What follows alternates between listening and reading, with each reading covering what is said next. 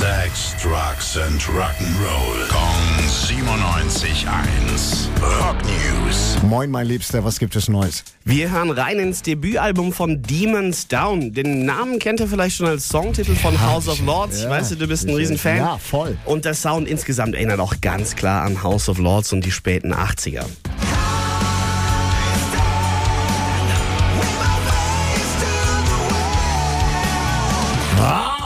Und erinnert nicht nur dran, es steckt auch richtig viel House of Lords drin. Gitarrist Jimmy Bell ist ja noch bei House of Lords aktiv.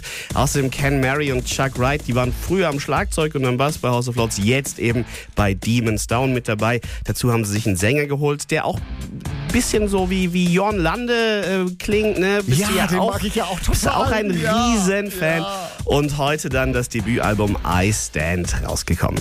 Rock News. Sex, Drugs and Rock'n'Roll. Jeden Morgen 9 um kurz vor 8 in der Billy Billmeyer Show. Gong 97.1. Frankens Classic Rock Sender.